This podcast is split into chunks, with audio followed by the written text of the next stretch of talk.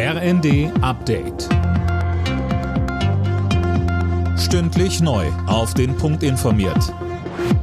Ich bin Silas Quiring. Guten Abend.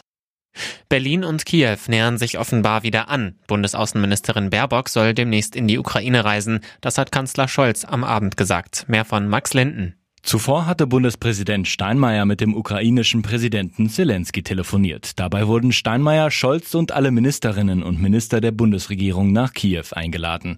Vor drei Wochen hatte die Ukraine noch auf einen Besuch des Bundespräsidenten verzichtet. Wann Scholz und Steinmeier der Einladung folgen, ist noch offen. Am Wochenende will erstmal Bundestagspräsidentin Baas in die Ukraine reisen. Russland hält seine selbst angekündigte Feuerpause rund um das umzingelte Stahlwerk in Mariupol offenbar nicht ein. Die ukrainische Armee meldet anhaltende Kämpfe in dem Gebiet. Moskau hatte gestern eine dreitägige Feuerpause angekündigt, damit die letzten Zivilisten das Stahlwerk verlassen können.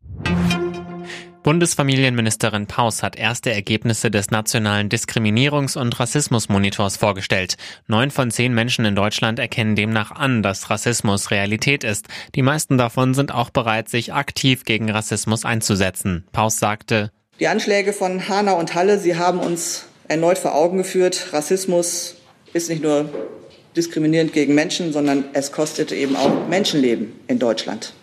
Wir müssen Rassismus daher schon frühzeitig entgegentreten. Sonst erwecken wir den Eindruck, Rassismus sei eben eine von vielen vertretbaren Meinungen in diesem Land.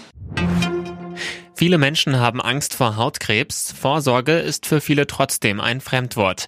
Laut einer AOK-Studie benutzt jeder Dritte keine Sonnencreme. 28 Prozent der Befragten waren noch nie bei einem Hautkrebs-Screening. Alle Nachrichten auf rnd.de